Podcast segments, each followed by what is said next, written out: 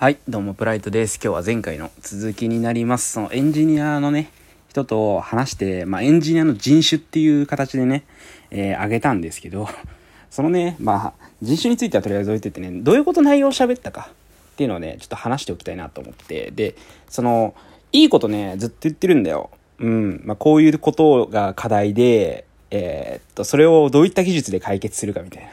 これがあれば解決するんじゃないみたいな。をね、ずっと言ってるの。でね、まあ、その面白い考え方だなって思ったのをね、何個か紹介したいと思うんですけど、まあ私もね、忘れないようにだけど、そう。で、その宝くじ買うぐらいだったら、インディーゲ、インディーゲーム作る人になった方がいいよね、みたいな。話をしてたんですよ。ちょインディーゲームって何ですかっていう話なんですけど、なんかアプリとかでさ、なんかあるじゃん、なんかつまんないゲーム。つまんないけど、なんか流行るゲーム。で、あれってさ、その、日本語とか、あの、いらないからさ、その、世界中がシェアなんだよね。そうそうそうそうそう。そのスマートフォンを持ってるユーザーが、もう世界中の、えーシェア狙えると。で、それが、で、機械、割とゲーム作るのって、その、初期投資とか、そんなかからずにできるし、うん、開発する機材とかね、えーソフトってそんなお金かからないんだって。だから、それを、まあ、パソコン1台とあれば、もうあとは生活保護とか受給しながら、まあ、ずっとその、インディーズゲームでいつか売れることを願って、ずっと開発してたらいいんじゃねみたいな。で、あれってさ、一回売れるとさ、もうい、爆発的に売れると、もう1億とかもう数十億とかね、簡単に稼げる世界らしいの。まあ、市場がね、世界規模だから、うん。で、それを、まあ、ひたすら作ってる生活とかいいよね、みたいな。夢あるよねっていう風な話してて 面白いなと思って。でそのゲームを作りながらそのゲームについてなんか有名人に片っ端からそのジャスティン・ビーバーとかにこのゲームが一番流行ってるゲームだとかその DM とかで送りまくって もしそれで そのフォローとかしてもらえはやそのピコ太郎みたいにねそのの動画みたいにバズったらもう一瞬で億万長者になれるぞみたいな。夢あるぜみたいな。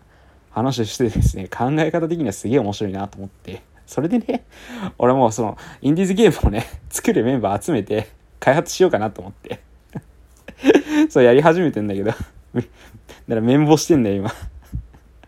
ゲーム一緒に作るやつ募集みたいなね。アイディアは多分俺出せるから、そう。で、アプリとか開発して、で、そういうのってさ、みんなでやった方が多分楽しいじゃん。で、空き券出し合って、こういうの面白いんじゃないか、みたいな、協力開発してやるみたいな。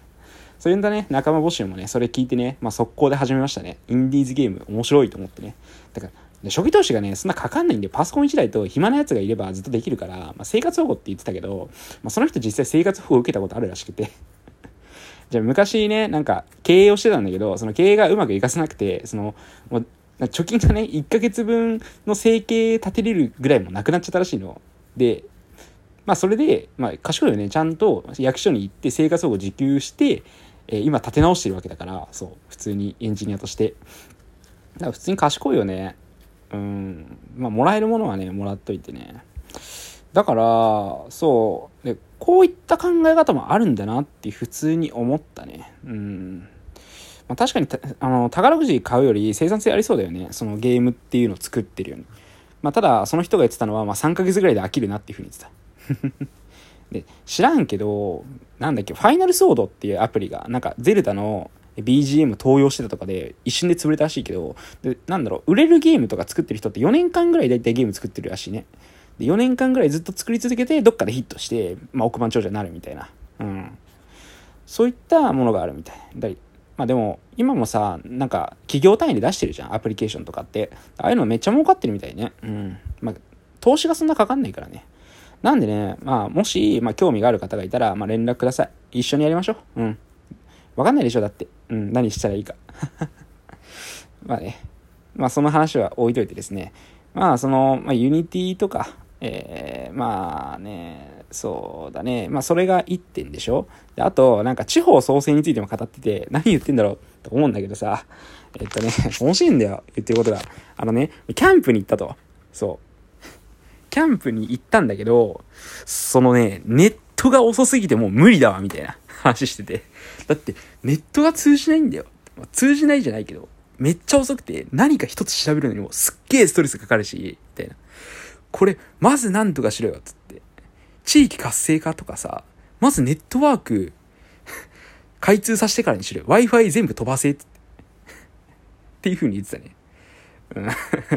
まあ、確かにわかるなと思って。田舎とかってさ、ね、回線とか弱かったりするじゃん。うん。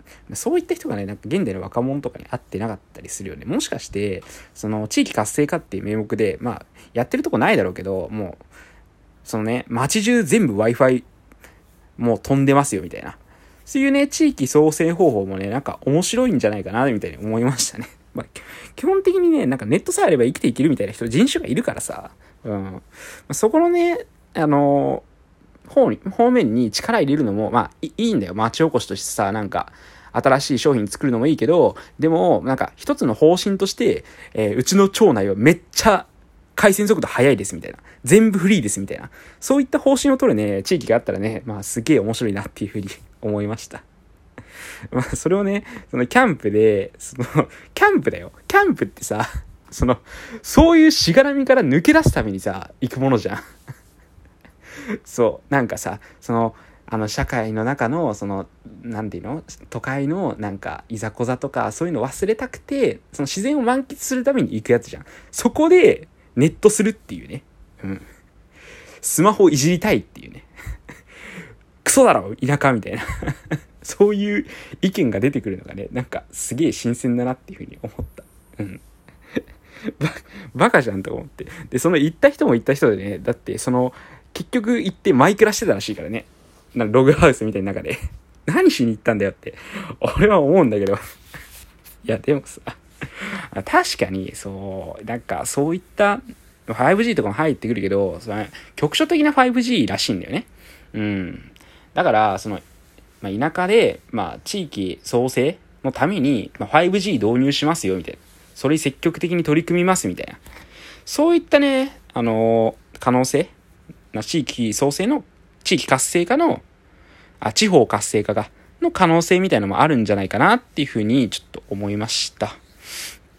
うん。あとね、なんか面白かったのがね、まあこれはね、また後で言おうか。まあね、なかなかね、えー、全部言い切れるものじゃないから、本当にね、面白かった。まあ、概要だけ言うと、なんか VR 技術使ったそのアンガーマネジメント、なんかパワハラを防止しようみたいな話あって、なんかすげえ面白かったんだけど、俺がなんか、なんか、上司とかのサングラスに、なんかずっとおばあちゃんの絵を、なんか薄く出してたらいいんじゃないですか？なんか怒れないんじゃないですか？って言ったら、うーん、それよりさ、なんか上司の顔を美少女に変更した方がいいんじゃない？みたいな VR 技術で。なんかそういうのあったよみたいな。その天才かと思ってさ、そのさ、めっちゃ可愛い女の子に怒られるんだったら別にいいかなと思わない？みたいな。その人間の心理をついてるよね。うん。で、そういったね、機能があって面白いなと思って。そう。あのさ、なんか自分より年上のさ、なんかおっさんに怒られるからイラつくんだよね、多分。そう。可愛い女の子に怒られても別にイラつかないよね。うん。はい、みたいな。素直に受け取れる気がするわと思って、確かに。同じこと言われても。うん。それのね、画像ね、ツイッターとかに上げてるからまた見てください。はい。でね、あのー、そう、そのね、なんかコロナ濃厚接触者アプリとかね。あと、V、えー、っと、Apple Watch が心拍数取れるから、みたいな話で。いや、これアップルウォッチの話な、また別にしようか。めっちゃ面白かったから、これも。うん。そう、基本的にね、アンガーマネジメントって怒られるのがみんな嫌いだからさ。その社会のはみ出し者みたいな人たちが なってる職業セカンドラキャリアとしてね。で、だから、その、な考えてることがね、基本的にね、面白いんで。うん、そうだね。で、アンガーマネジメントの話は別でしよう。そうだね。うん、一回、こう、これ切るか。そうだな。うん。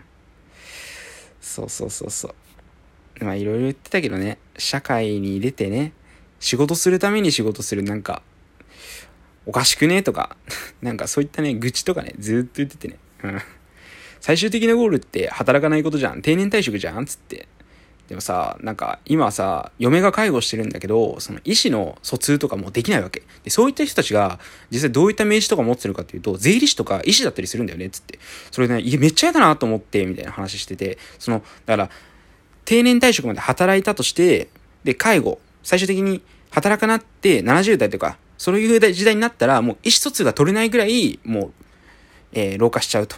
で、バリバリに活躍してた人たちも、ああいったネタ切りになっちゃうみたいな。いう風な現状を見て、いやもう、あれがゴールなんだったらもうずっとなんか、もう、生活保護とかいいんじゃね？みたいな感じで言ってたね。うん。もう仕事するために仕事してるよね？みたいな。ループにはまってるわ？みたいな感じのこと言ってたね。うん。はい。いや、まあね、こんな感じで今日は一回ね、終わりたいと思います。ありがとうございました。